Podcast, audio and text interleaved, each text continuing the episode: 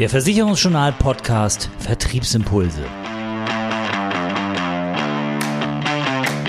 Unser Thema in diesem Podcast Versicherbarkeit neuer Cyberrisiken. Ein ganz vorsichtiger Blick in die Zukunft.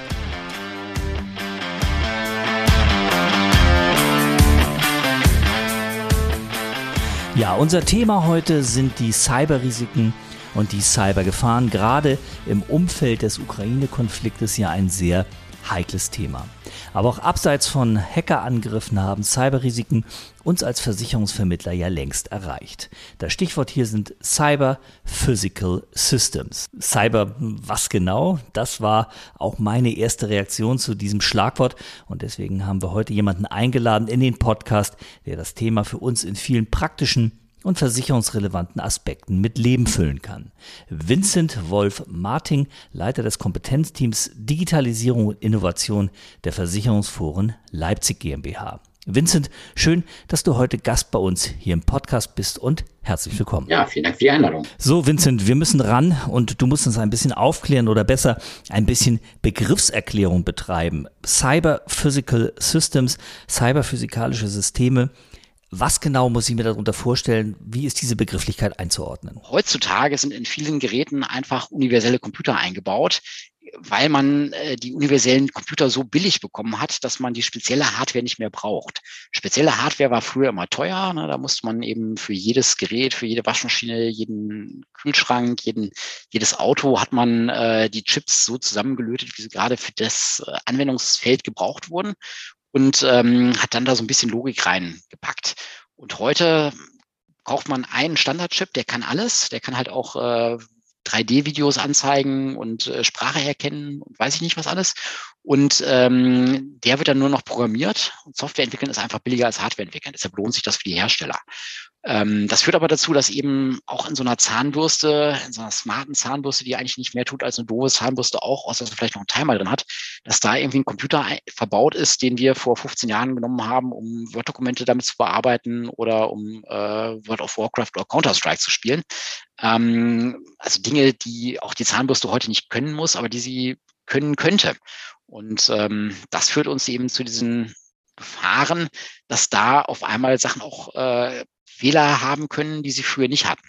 Warum jetzt cyberphysikalisch? Naja, ähm, diese Dinge wirken in der physischen Welt.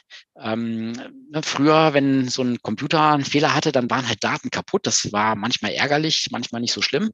Wenn heute ein Computer einen Fehler hat, dann gehen vielleicht auch physische Sachen kaputt. Das äh, kann aus Versehen mal passieren, weil so ein Staubsaugroboter irgendwie eine Vase umschubst oder sowas. Das ist vielleicht dann überschaubarer Schaden. Das kann aber auch passieren, dass eben böswillige Akteure anfangen, Geräte zu manipulieren, äh, sei es um irgendwie Bitcoins zu meinen und damit ganz viel Strom zu verbrauchen, sei es um äh, Räume abzuhören Leuten Angst zu machen, äh, zu stalken, sei es um, äh, weiß nicht, Fenster aufzumachen, Thermostate runterzuregeln, also richtige Sabotage, bis hin zu äh, dem, dem, der smarten Tür, die aufgeht, damit der Einbrecher reinmarschieren kann.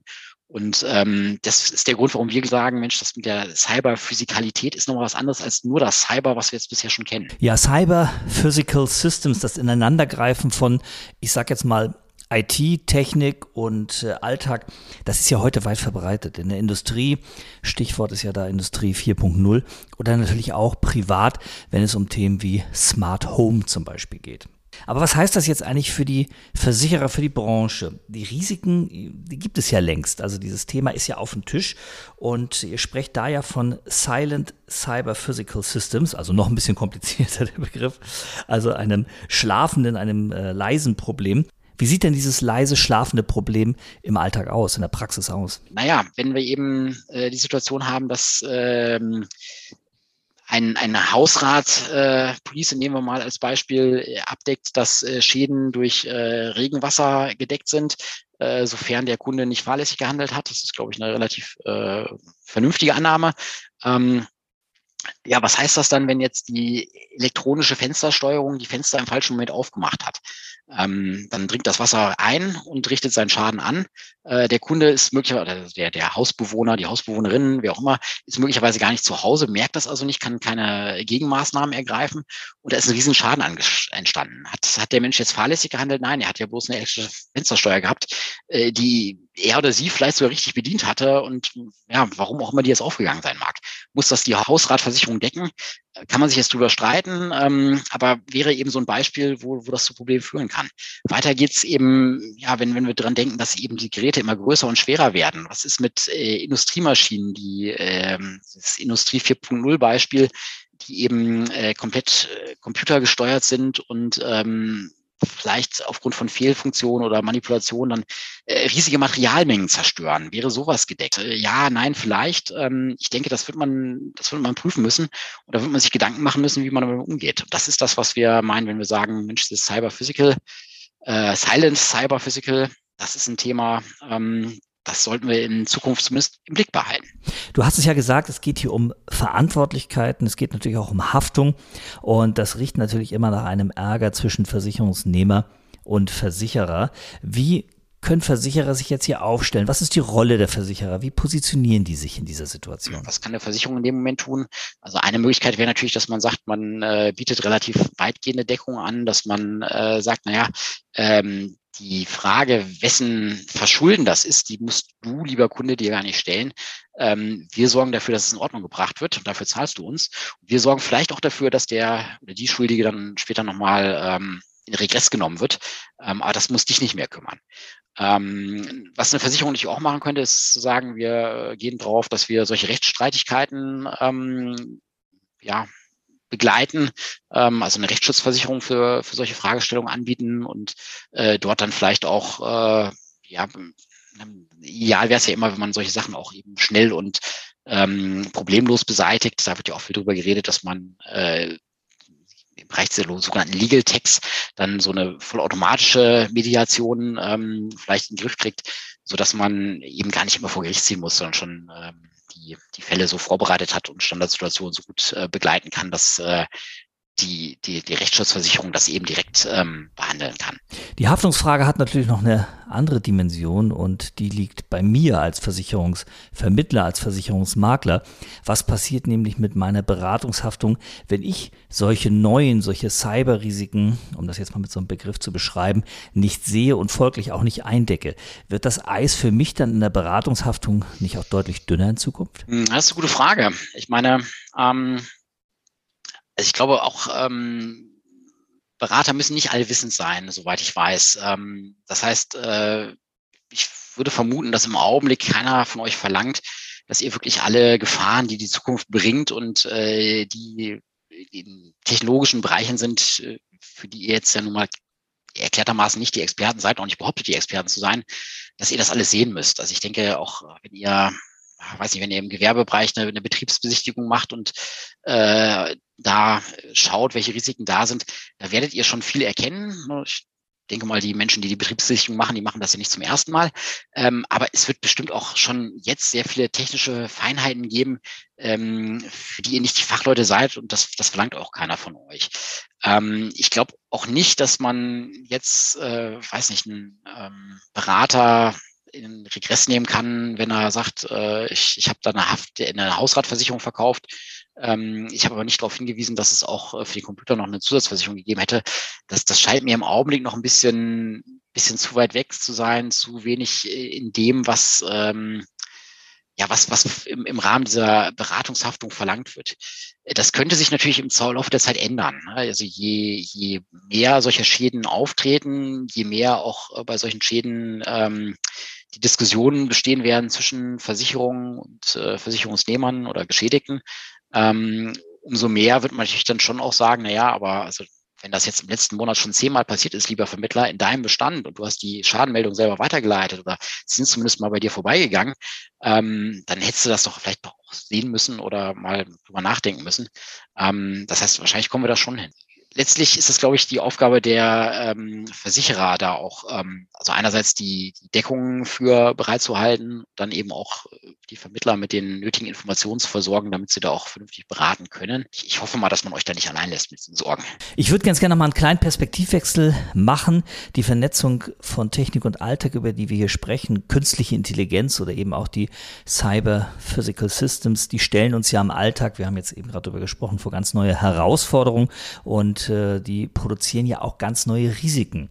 Neue Risiken heißt ja aber auch in der Versicherungswirtschaft oft neue Produkte und neue Absatzchancen. Kann man das so einfach auf den Punkt bringen? Ist das wirklich eine Chance für die Versicherungswirtschaft?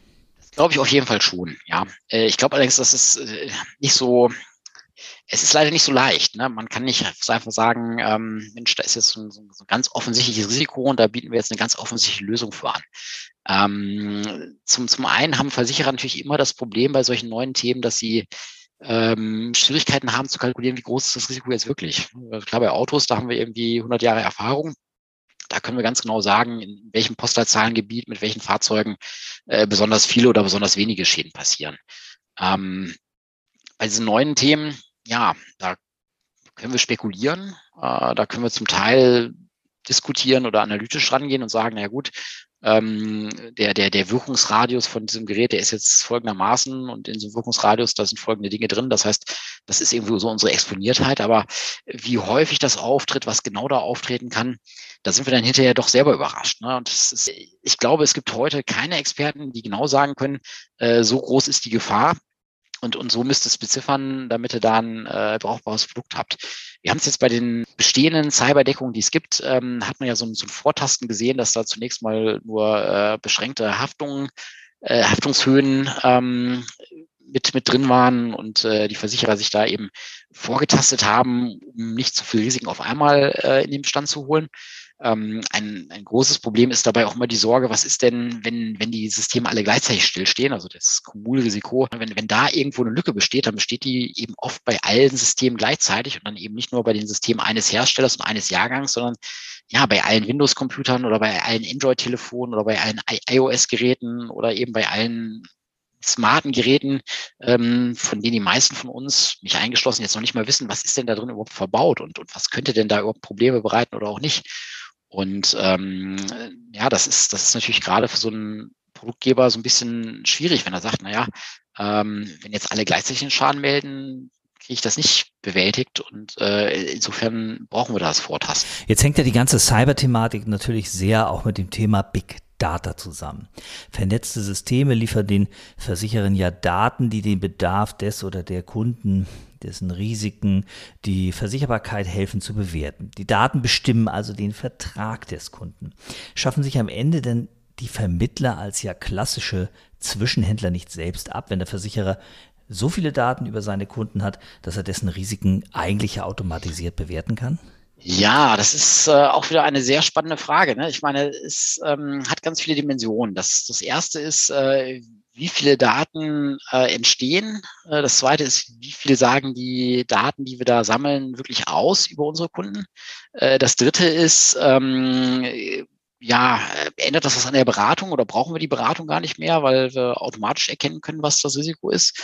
Und ähm, was, was auch mal heiß diskutiert wird, ist, ähm, funktioniert Versicherung dann überhaupt noch, wenn wir so viele Daten haben, dass wir im Grunde genommen genau vorhersagen können, dass in den nächsten zehn Minuten was Schlimmes passiert, ähm, müssten wir dann nicht weg, weg vom Versicherungsgedanken hin zu so einem automatisierten Präventionsgedanken kommen, dass dann der Computer einschreitet. Aber ähm, tatsächlich sind wir in Wahrheit, glaube ich, sehr weit davon entfernt, dass das wirklich ähm, funktioniert. Dein Resümee dazu, Hand aufs Herz, äh, Maschine schlägt Mensch oder Mensch setzt sich am Ende doch durch? Also ich glaube, ein Mensch, der mir gegenüber sitzt, wird immer in der Lage sein, nicht immer, aber so die nächsten zehn Jahre auf jeden Fall noch in der Lage sein, äh, besser die Signale zu deuten, was jetzt gerade die Themen sind, auf die ich anspreche und was vielleicht die Themen sind, ähm, mit der mir nicht kommen muss. Das war unser Podcast für heute. Cyber Physical Systems, Silent Cyber Physical Systems. Also ganz bestimmt etwas schwerere Kost heute, aber auch Zukunftskost und ja, eine Kost und ein Thema, äh, das uns alle sicherlich in der Zukunft auch auf die eine oder andere Art und Weise beschäftigen wird. Danke auf jeden Fall an Vincent Wolf Martin, Leiter des Kompetenzteams Digitalisierung und Innovation der Versicherungsforen Leipzig GmbH. Vincent, danke für das Gespräch. Ja, Oliver, sehr gerne. Cyberrisiken, Cybergefahren, ein absolut spannendes Thema aus dem Bereich der Digitalisierung in der Versicherungsbranche. Noch mehr Themen aus dem Bereich Digitalisierung finden Sie übrigens im neuen Extrablatt des Versicherungsjournals, das ab dem kommenden Montag, dem 28.03. auf www.versicherungsjournal.de slash Extrablatt zum Download zur Verfügung steht.